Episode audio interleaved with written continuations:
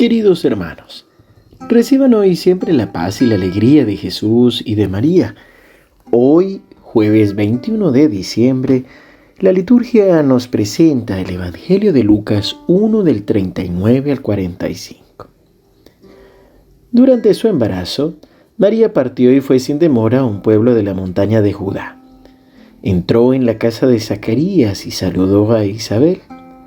Apenas ésta oyó el saludo de María, el niño saltó de alegría en su seno. E Isabel, llena del Espíritu Santo, exclamó, Tú eres bendita entre todas las mujeres, y bendito es el fruto de tu vientre. ¿Quién soy yo para que la madre de mi Señor venga a visitarme? Apenas oí tu saludo, el niño saltó de alegría en mi vientre. Feliz de ti por haber creído que se cumplirá lo que te fue anunciado de parte del Señor. Palabra del Señor. Gloria a ti, Señor Jesús. Seguimos acompañando a María, a José, a Zacarías, a Isabel en este camino que nos va mostrando el Evangelio de Lucas. Zacarías ha tenido la anunciación de el nacimiento de su hijo Juan el Bautista y María ha tenido la anunciación del nacimiento de Jesús. Pero al final de ese encuentro, el ángel le ha dicho a María que su prima Isabel, siendo ya entrada en años, ha quedado embarazada, la que todos creían estéril, porque nada es imposible para Dios. Así que hoy María consciente igual de que en su vientre está creciendo el Hijo de Dios, sale al encuentro de su prima Isabel. Es un viaje mm, para la época un poco largo y allí sale al encuentro. Entra en casa de Zacarías, saluda a Isabel. Y aquí viene una vez más, el vínculo o la relación en los planes de Dios. Isabel queda llena del Espíritu Santo. A la vez, su niño, el que está en el vientre, salta de gozo y también recibe esa fusión del Espíritu Santo. Pero es Isabel la que, movida por el Señor, a quien se le revelan los misterios de Dios y quien va a proclamar precisamente a María tú eres bendita entre las mujeres. Y bendito es el fruto de tu vientre. Isabel y Juan Bautista descubren a Jesús cuando todavía nadie lo ha visto.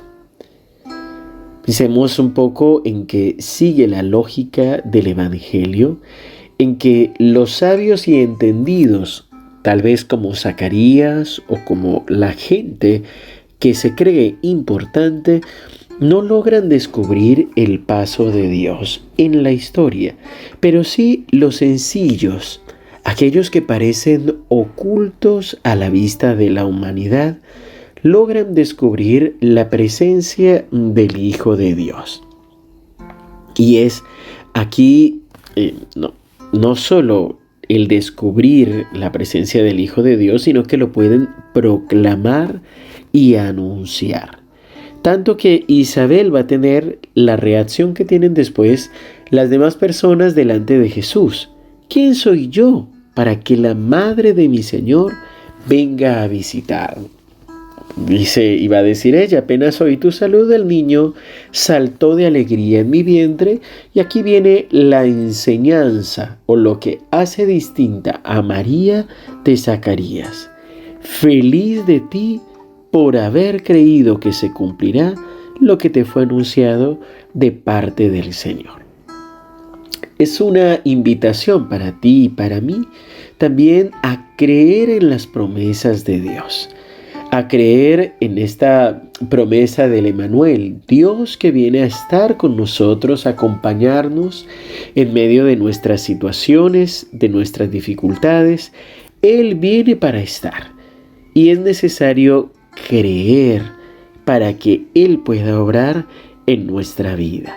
Por eso hoy pidámosle a María su bendición y su gracia para poder creer y a Isabel y la intercesión también de ella y de Juan el Bautista para que nos ayuden a llenarnos del Espíritu Santo para proclamar a Jesús vivo y presente en medio de nosotros. Padre bueno, Padre amado, te alabamos y te bendecimos por este misterio de la visitación. Hoy, Señor, queremos recibir también a María, embarazada de Jesús, que ella nos visite en nuestro hogar, en nuestra familia, en nuestra casa. Que María también nos salude y que podamos ser llenos del Espíritu Santo. Que podamos reconocer tu paso en nuestra vida. Que podamos reconocerte, Jesús, para abrirte las puertas de nuestro corazón. Hoy, Señor, aumenta nuestra fe para creer en ti, pero también para poder creer en tus promesas para creer en tu palabra, para creer en tu presencia en los sacramentos, creer que estás en tu palabra y que estás también en nuestro hogar, en nuestro corazón. Quédate con nosotros, Señor, y que tu bendición nos acompañe en el nombre del Padre y del Hijo y del Espíritu Santo. Amén. Queridos hermanos, que el Señor los siga bendiciendo abundantemente.